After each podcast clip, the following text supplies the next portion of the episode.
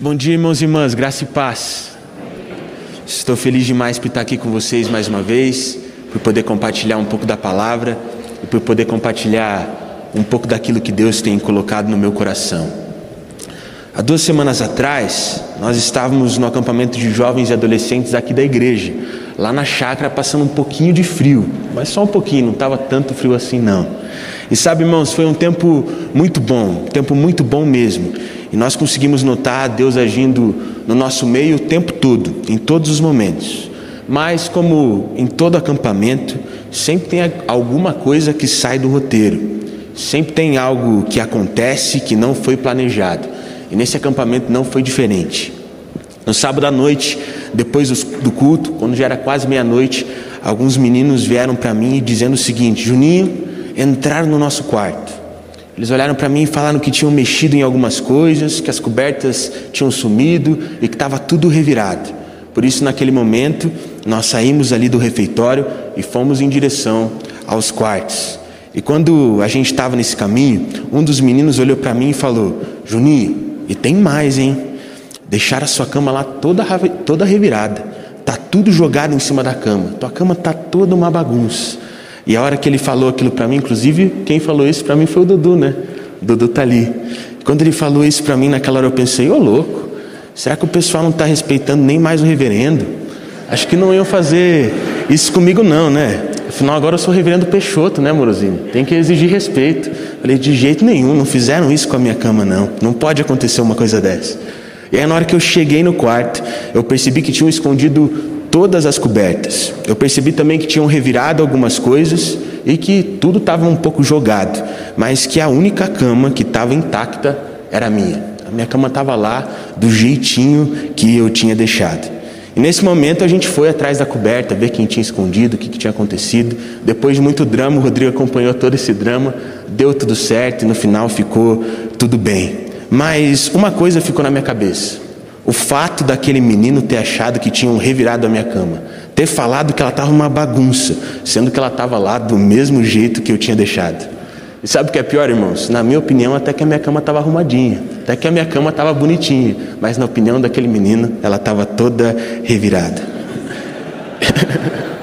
e pensando nisso depois, eu comecei a perceber que eu não podia pedir para os outros por calma, por tranquilidade, eu não podia pedir para o pessoal para um acampamento sem bagunça, para um acampamento organizado, para um acampamento em ordem, sendo que eu não conseguia nem deixar a minha própria cama arrumada. E sabe, às vezes a gente é assim, às vezes a gente exige que tudo do lado de fora esteja perfeito, sendo que dentro de nós e na nossa vida no geral está tudo uma bagunça. Parece que a gente quer que tudo se acerte, mas não está disposto a se acertar. Parece que a gente quer que tudo mude, mas não estamos dispostos a mudar. Parece que a gente sempre quer algo novo, mas não está disposto a se renovar. E aí a gente coloca a culpa em tudo: na sociedade, no mundo, na pandemia, em Deus e até mesmo na igreja. Quando na realidade o maior problema está em nós, por permanecermos vivendo do mesmo jeito antigo de sempre e não nos entregarmos ao novo de Deus, que sempre está à nossa disposição. E a realidade, meus irmãos, é que se nós queremos algo diferente, nós precisamos ter novas atitudes. Se queremos algo diferente, nós precisamos mudar. Se queremos que algo diferença, que algo diferente aconteça nas nossas vidas, nós precisamos nos entregar ao Espírito de Deus para que Ele venha nos transformar. Foi justamente a partir dessa reflexão que essa mensagem surgiu no meu coração. Mensagem essa que eu intitulei com o tema: O novo de Deus sempre está à nossa disposição. E para que a gente possa refletir sobre isso nessa manhã, eu convido os irmãos a abrirem suas Bíblias no livro de Lucas, no capítulo de número 5. Nós vamos ler do verso 33 ao verso 39. Lucas, capítulo de número 5 do verso 33 ao verso 39. Eu vou ler a palavra na tradução NVT e espero que os irmãos consigam acompanhar essa leitura junto comigo. Onde a palavra do Senhor diz assim: Algumas pessoas disseram a Jesus: Os discípulos de João Batista jejuam e oram com frequência, e os discípulos dos fariseus também. Por que os seus vivem comendo e bebendo? Jesus respondeu: Por acaso os convidados de um casamento jejuam enquanto festejam com o noivo? Um dia, porém, o noivo lhe será tirado, e então jejuarão. Jesus também lhes apresentou a seguinte ilustração: Ninguém rasgaria um pedaço de tecido de uma roupa nova para remendar uma roupa velha. Se o fizesse, estragaria a roupa nova, e o remendo não se ajustaria à roupa velha. E ninguém colocaria vinho novo em velhos recipientes de couro. Os recipientes velhos se arrebentariam, deixando vazar o vinho e estragando o recipiente. Vinho novo deve ser guardado em recipientes novos. E ninguém que bebe o vinho velho escolhe beber o vinho novo, pois diz: o vinho velho é melhor. Vamos orar mais uma vez? Senhor Deus Pai, nós te agradecemos, te agradecemos por esse culto, te agradecemos por essa palavra e te agradecemos por tudo aquilo que o Senhor tem feito. Mas hoje, nessa manhã, nós te pedimos para que o Senhor venha fazer mais, que nesse domingo possamos ser contagiados para buscarmos o novo de Deus para as nossas vidas e para a vida da nossa igreja. Esse é o nosso desejo, Pai. Quebranta os nossos corações para que a Sua palavra possa fazer vida em nosso viver. É isso que nós pedimos em nome de Jesus. Amém. Irmãos, acredito que a partir desse texto que nós acabamos de ler, nós podemos aprender três coisas. E a primeira coisa que a gente pode aprender a partir dessa passagem de Lucas é a seguinte: a religiosidade não nos deixa participar da festa do Senhor. No texto que nós lemos, nós podemos perceber, mais precisamente no verso 33, que as pessoas que estavam perguntando para Jesus por que os seus discípulos não jejuavam, achando aquilo um absurdo, já que tanto os discípulos de João Batista quanto os discípulos dos fariseus jejuavam constantemente para então realizarem os seus trabalhos. E essa pergunta, ela nos mostra que as pessoas se preocupavam muito mais com o que os discípulos de Jesus estavam fazendo e não com aquilo que eles estavam se tornando, diferente do Mestre. Afinal, Jesus não queria que seus discípulos apenas fizessem algo, mas que eles se tornassem pessoas que agradassem o coração de Deus e, consequentemente, pessoas que teriam atitudes que agradassem o coração do Senhor também, como jejuar. Jesus não queria que seus discípulos apenas orassem. Jesus não queria que seus discípulos apenas jejuassem. Jesus queria que eles desejassem orar e jejuar. Isso nos mostra que o povo se importava apenas com aquilo que era visível e não com aquilo que os olhos humanos não poderiam ver. Isso mostra que o povo se importava muito com a exposição da espiritualidade, mas não com a espiritualidade que é desenvolvida no secreto em nossa vida de intimidade com Deus. Isso nos mostra que o povo se importava apenas com a beleza da construção, mas não com os fundamentos dela.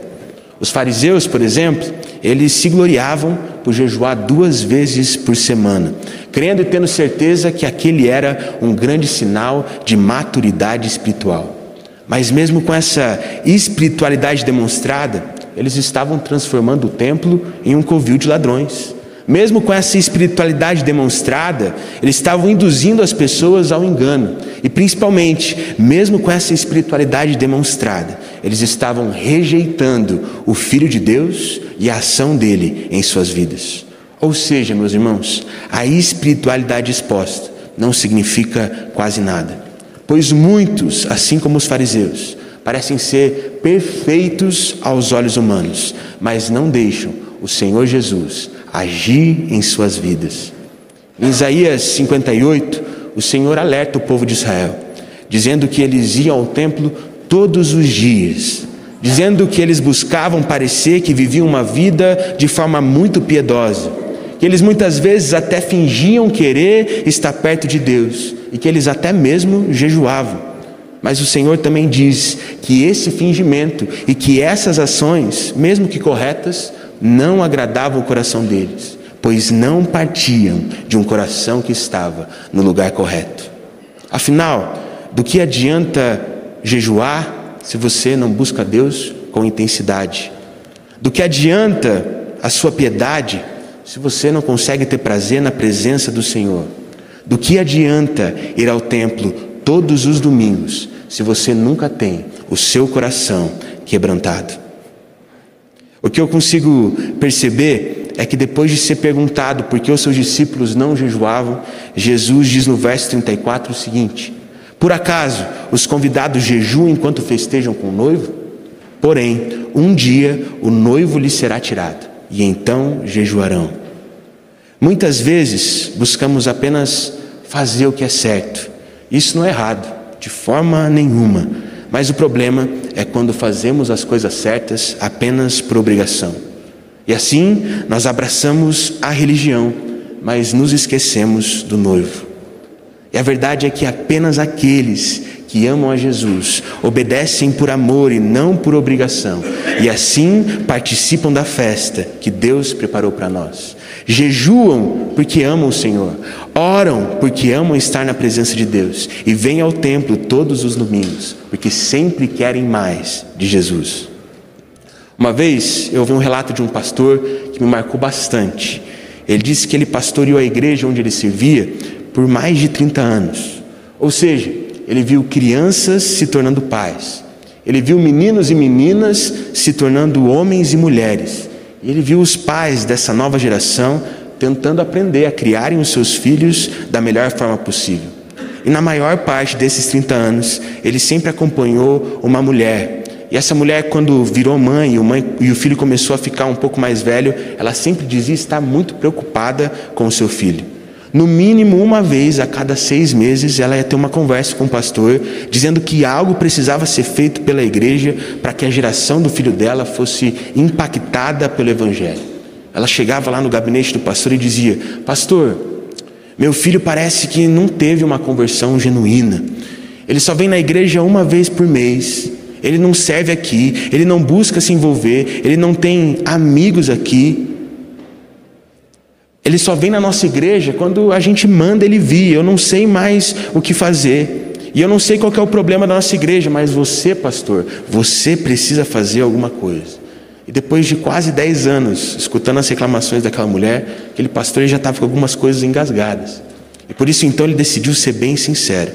Ele olhou para aquela mãe e disse o seguinte: Olha, irmã, eu vou falar palavras muito duras para você agora, mas acredite se quiser, é para o seu próprio bem. Eu sei exatamente qual é o problema do seu filho. E o problema dele não é a igreja. O problema dele é porque ele aprendeu a ser cristão com você. Desde que eu cheguei aqui, eu acompanho você e o seu marido. E vocês fazem exatamente o que o seu filho faz, mas você não percebe e ainda reclama dele. Vocês aparecem aqui na igreja normalmente uma vez por mês. Vocês não servem aqui, vocês não buscam se envolver, vocês não buscam ter uma vida de intimidade com o Senhor, vocês não buscam ser igreja. Por isso, o problema do seu filho é porque ele não aprendeu a amar Jesus. Muito pelo contrário, ele aprendeu a viver uma vida de religiosidade com você. Por isso, nesse momento, meu irmão, se analise. Será que você não tem vivido uma vida de religiosidade como os fariseus? Será que você não tem pedido para que os outros façam algo, mesmo sem estar fazendo nada, como era o caso do povo de Israel? Será que você não tem ficado do lado de fora da festa de Jesus, por não se entregar a Ele com intensidade e estar vivendo uma vida de religiosidade? Analisar a vida dos outros é muito fácil. Analisar o que os outros estão fazendo é fácil demais. Difícil mesmo é analisar a nossa vida. Diversas vezes o problema não está nos outros e nem na igreja, mas em nós, por vivemos uma vida religiosa e não uma vida com Jesus. Tenha certeza, meu irmão, desfrutar da festa que Ele preparou para nós é muito melhor do que a religiosidade. E para participar da festa é bem simples. Você só precisa buscar o Espírito, sendo conduzido por Ele em todos os momentos da sua vida. Isso nos leva à segunda coisa que nós podemos aprender a partir desse texto de Lucas. A mudança não pode ser apenas parcial. A mudança deve ser completa. Na passagem que nós lemos, nós podemos notar que Jesus diz de forma bem clara que ninguém rasgaria um pedaço de uma roupa nova para remendar uma roupa velha. E diz que quem fizesse isso destruiria a roupa nova e, mesmo assim, não ajustaria de forma apropriada a roupa antiga. Essa declaração de Jesus, quando nós olhamos para ela de forma isolada, ela parece ser bem óbvia. Afinal, ninguém estragaria uma roupa que acabou de comprar para tentar consertar uma outra peça que está precisando de remendo. A partir da ilustração que Jesus usa, parece ser muito evidente o que não deve ser feito, mas ao mesmo tempo, muitos de nós vivemos de remendos na nossa vida espiritual. Muitos de nós sabemos que precisamos jogar as coisas velhas nos lixo, mas insistimos com os resquícios de viver da forma antiga. Nós sabemos que precisamos vestir o novo de Deus por completo, mas vivemos apenas parte dele. Sabemos que o Evangelho exige uma transformação total e radical, mas só estamos dispostos a ser transformados parcialmente. Muitas vezes, muitas vezes mesmo, eu ouço pessoas reclamando dizendo que se entregam para o Senhor, mas que ao mesmo tempo parece que a sua vida nunca muda. Eu ouço pessoas dizendo que buscam a Jesus, mas que mesmo assim nada alterado. Eu vejo muitas pessoas falando que elas até tentam encontrar prazer na presença de Deus, mas elas nunca encontram. Isso acontece porque muitos se entregam apenas no domingo e não durante a semana. Isso acontece porque muitos ouvem a palavra, mas não estão dispostos a vivê-la. Isso acontece porque muitos ouvem falar sobre Jesus, mas não estão dispostos a conhecê-lo no seu lugar de oração. Para que o Evangelho transforme o nosso viver, para que o Espírito de Deus renove as nossas vidas e para que tudo se faça novo, a mudança não pode ser apenas parcial, ela deve ser integral. Não devemos nos, integrar, nos entregar apenas parcialmente, mas sim por inteiro. Não devemos viver apenas partes do Evangelho, apenas aquelas partes que nos agradam. Nós devemos viver o Evangelho integralmente. Na maioria dos casos, o nosso problema é achar que nós sabemos um jeito melhor de viver a vida do que o jeito do próprio autor da vida. Nosso problema é achar que não precisamos deles quando as coisas estão boas e buscarmos a Ele só quando as coisas estão ruins. Nosso problema é duvidar do poder de Deus e permanecer confiando apenas no nosso poder. Acredite, meu irmão, o Evangelho tem a solução completa para todas as áreas da nossa vida. Se você precisa de ânimo, se você precisa ser entusiasmado, você pode encontrar esse ânimo em Jesus. Se você precisa de um propósito real e verdadeiro, você pode encontrar isso em Jesus. Se você quer ter verdadeira alegria, verdadeira satisfação, meu irmão, você só pode encontrar isso no Senhor Jesus. E é por isso que você precisa se entregar por completo ao Evangelho. Pare, pare de achar que você sabe mais e que você pode mais do que Deus e se entregue totalmente a Ele. Esses dias eu estava assistindo uma pregação sobre essa passagem e o pregador fez a seguinte pergunta no meio do sermão. Irmãos, para vocês o Evangelho é remendo ou é renovo? E sabe, essa pergunta mexeu demais comigo, porque eu comecei a refletir e pensar: será que eu não busco a Deus só quando eu preciso que algo aconteça? Será que eu não busco a Deus apenas quando eu já não tenho mais nenhuma saída? Será que eu não estou buscando em Deus apenas soluções temporárias, ao invés de buscar uma verdadeira transformação? Por isso, nessa manhã eu te pergunto, meu irmão e minha irmã, o Evangelho para você é remendo ou é renovo? Uma das passagens da Bíblia que mais fala ao meu coração está em Lucas 5, do 1 ao 11. Jesus estava pregando em um determinado momento, ele pediu para que Pedro lançasse as redes ao mar, para que ele então pudesse pescar peixes. Mas Pedro disse: Senhor, eu só vou lançar as redes porque o Senhor ordenou. Pois nós tentamos pescar a noite toda e nós não pegamos nada. E sabe, irmãos, nós precisamos entender aqui que Pedro não era qualquer pescador. Pedro era um pescador experiente. Pedro era um pescador que sabia o que estava fazendo. Pedro sabia que aquele não era o horário certo, nem a forma correta de pescar. Mas naquele momento ele decidiu deixar o racional de lado e simplesmente obedecer a Jesus. E quando Pedro obedeceu, eles pescaram tanto peixe, mas tanto peixe, que tiveram que pedir ajuda para o barco do lado, senão o barco deles iria afundar. E ao ver o resultado da obediência, Pedro se entrega totalmente aos pés de Jesus, deixa de pescar do seu jeito e passa a pescar do jeito do Senhor. Irmãos, está na hora de sermos como Pedro. Está na hora de pararmos de apenas ouvir a pregação de Jesus e decidirmos obedecê-lo. Porque muitas vezes não fazemos como Pedro fez. Nós nos apegamos à nossa racionalidade, ao nosso conhecimento, ao nosso orgulho e não pescamos nada, ao invés de nos entregarmos totalmente ao Senhor em obediência e pescarmos tudo, tudo aquilo que nós precisamos. Por isso, meu irmão, para que o Evangelho na sua vida não seja apenas remendo, mas renovo. Decida obedecer por completo, pelo menos uma vez. Porque quando você desfrutar dos frutos disso, assim como Pedro, você nunca mais vai querer pescar de outro jeito, a não ser do jeito do Senhor.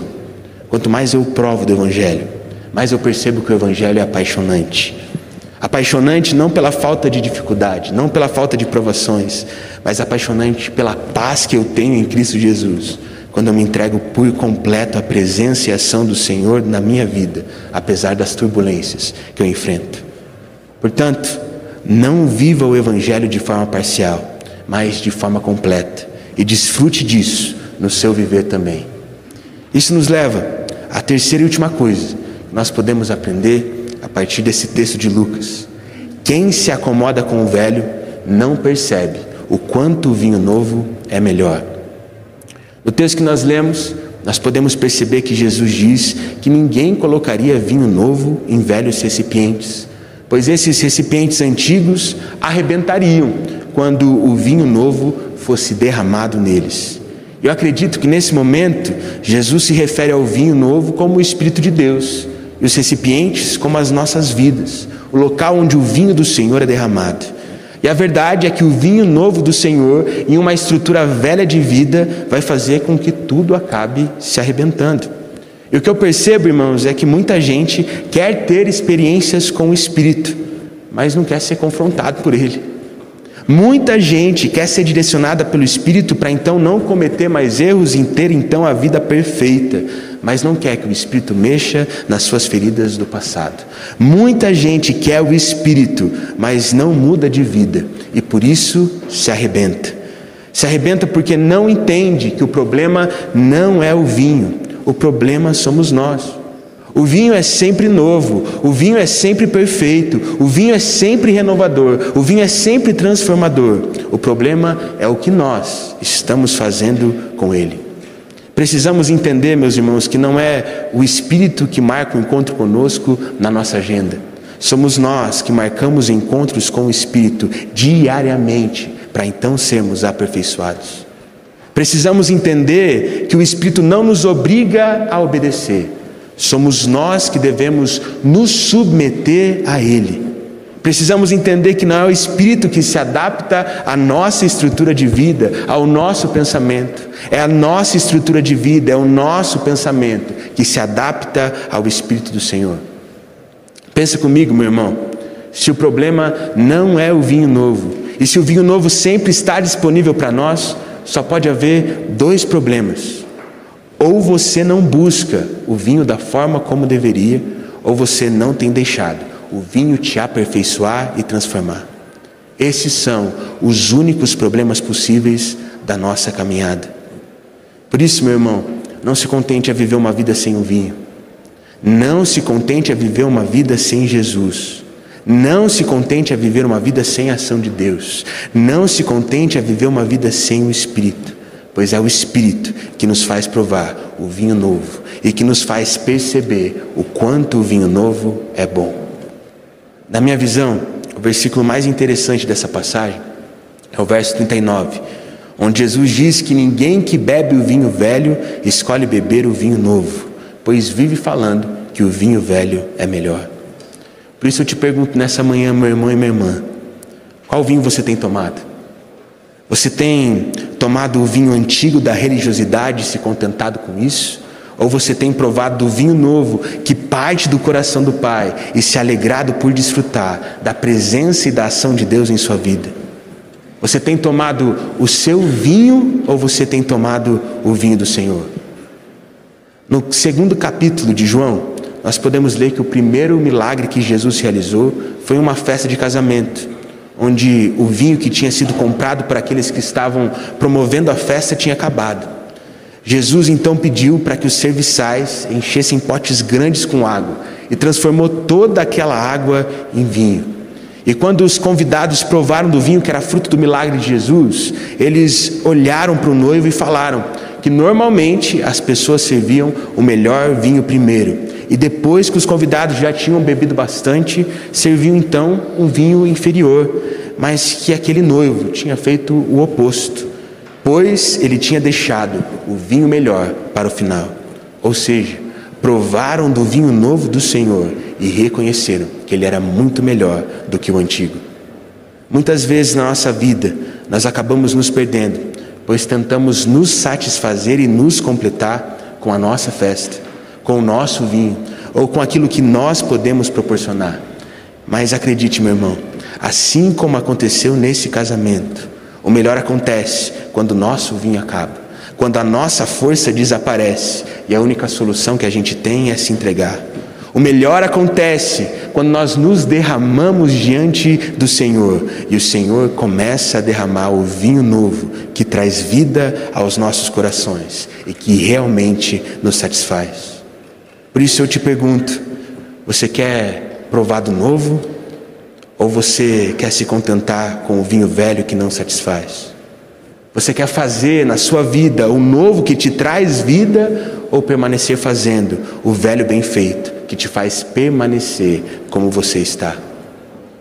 Em um dos cursos que o pastor Matias ministrou, ele disse que uma comunidade do corpo vivo de Cristo, que tem Jesus no centro, ela consequentemente tem comunhão, evangelização, discipulado, adoração, serviço e liderança.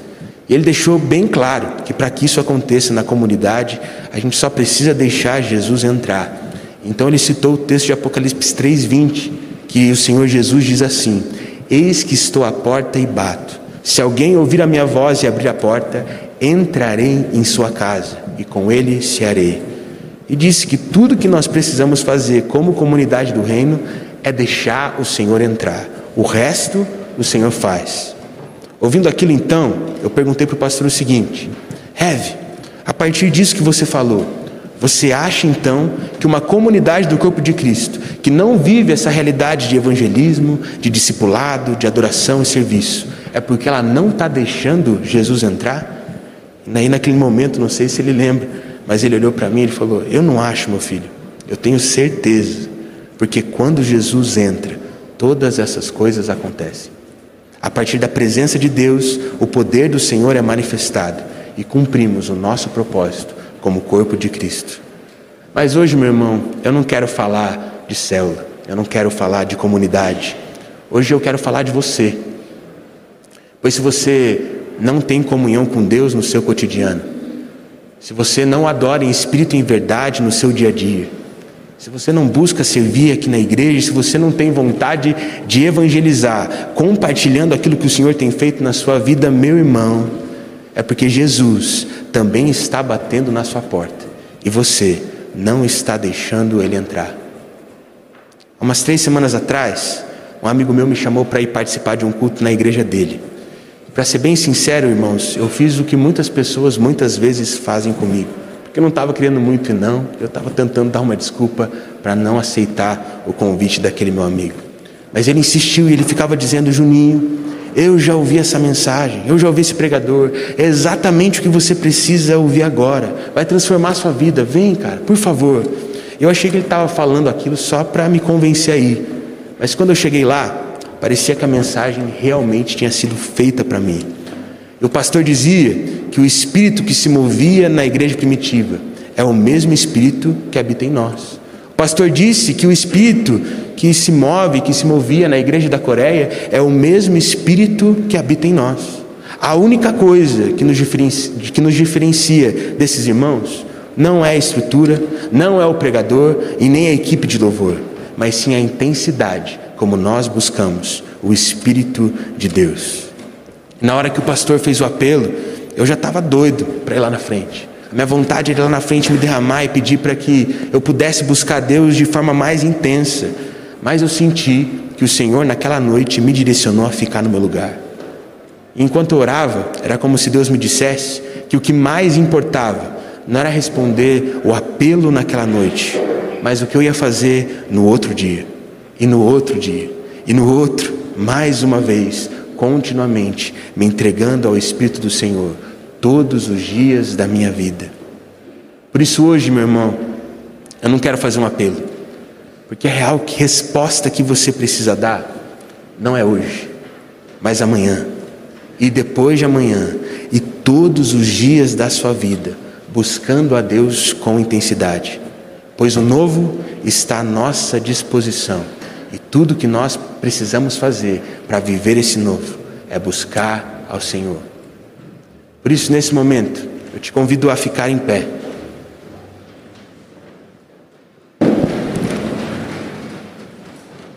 Talvez nessa manhã você tenha percebido que você está vivendo apenas uma vida de religião e não uma vida de real intimidade com o Senhor. Talvez nessa manhã você percebeu que você está vivendo apenas partes do Evangelho e não o Evangelho por completo. Talvez nessa manhã você percebeu que precisa se entregar inteiramente ao Senhor. Talvez nessa mensagem, nesse culto, Deus tenha falado com você de que você está bebendo só o vinho velho, só o velho, só o vinho antigo e por isso não tem provado do novo de Deus nas suas vidas. E sabe, irmão, eu posso viver o novo, você pode viver o novo, nós podemos viver o novo. É só deixar Jesus entrar. Nessa manhã, o Senhor Jesus está batendo a sua porta. Nessa manhã, o Senhor Jesus está batendo a nossa porta. E Ele quer entrar. O único problema é a sua resposta. Você vai deixar Ele entrar ou não? Eu arreganhei as portas do meu coração para Jesus e não me arrependo. Por isso que nessa manhã você possa abrir a porta para o Senhor, para que Ele possa transformar a sua vida, para que Ele possa transformar a sua história, mas que principalmente para que Ele possa transformar a história de todos nós. Porque, irmãos, se nós queremos viver uma nova realidade, se nós queremos que vinho novo seja derramado, tudo que nós precisamos fazer é se entregar e deixar Jesus entrar. Por isso, nessa manhã, faça dessa música que nós iremos cantar agora a sua oração.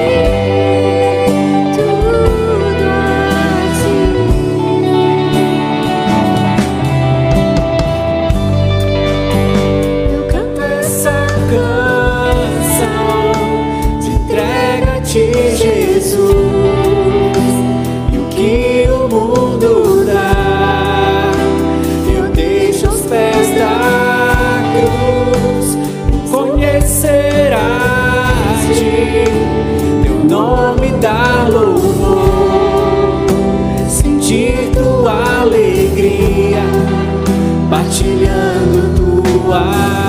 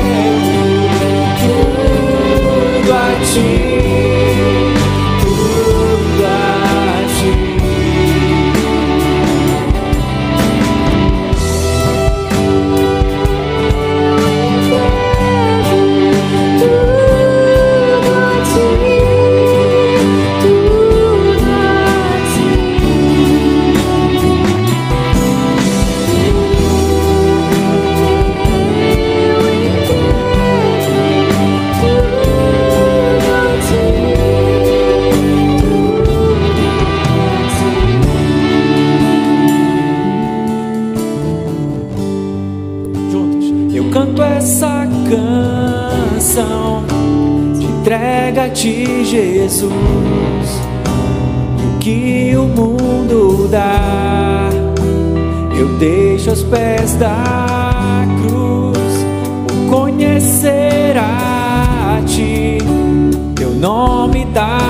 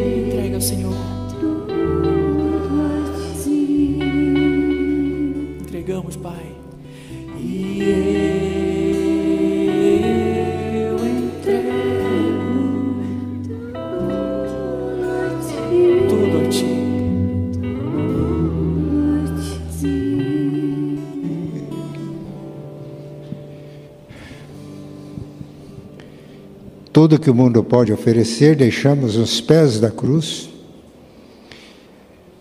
E o cântico falou em compartilhar da dor. Será que depois de tudo que Jesus fez na cruz, ele ainda sente dor?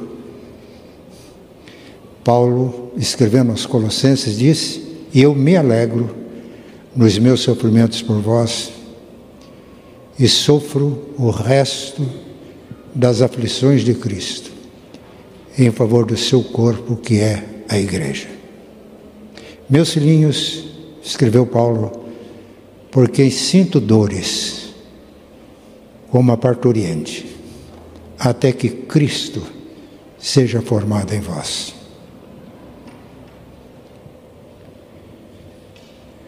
Eu me glorio nas minhas fraquezas, porque quando eu sou fraco, sou forte. A entrega. Pai, aceita essa entrega. Nós a fazemos pela mediação de Jesus. Tudo o que era necessário para a nossa salvação já foi feito. Já foi feito. Mas o ministério dele continua. E continua por intermédio da igreja. A igreja é o corpo de Cristo. É através da igreja, corpo vivo de Cristo, que Jesus se torna visível no mundo hoje. Então, Pai, o resto das aflições de Cristo que sofremos não é para expiação dos nossos pecados, não é para o perdão dos nossos pecados, eles já foram perdoados, mas é porque nós te amamos, Pai. Nós amamos Jesus e por isso amamos as pessoas. É o amor que nos leva a sofrer o resto das aflições de Cristo, até que ele seja formado em nós. Que este desejo, ou essa disposição, ou esta experiência do apóstolo Paulo, seja nossa experiência, porque é a nossa imaturidade que nos impede de sermos pleno na realização da tua obra. É a falta de entrega, é quando não estamos inteiros nas tuas mãos, inteiros no teu trabalho. Pai, que o Espírito Santo operando em nós nos leve a essa entrega completa, sem reservas, para que o Senhor possa agir por nosso intermédio. Para que a obra de Cristo torne-se experiência das pessoas. Para que as pessoas, ao crerem, morram com Cristo para o pecado ressurjam em Cristo para uma nova vida e prossigam testemunhando de Jesus, não apenas apenas com palavras, mas com a vida, para que possamos cumprir a nossa missão ou a missão que tu nos dás e para que o mundo creia. Em nome de Jesus. Amém. E a graça de nosso Senhor e Salvador Jesus, o amor de Deus, nosso eterno Pai, a comunhão e a consolação do Espírito Santo estejam com todos, hoje e sempre. Amém.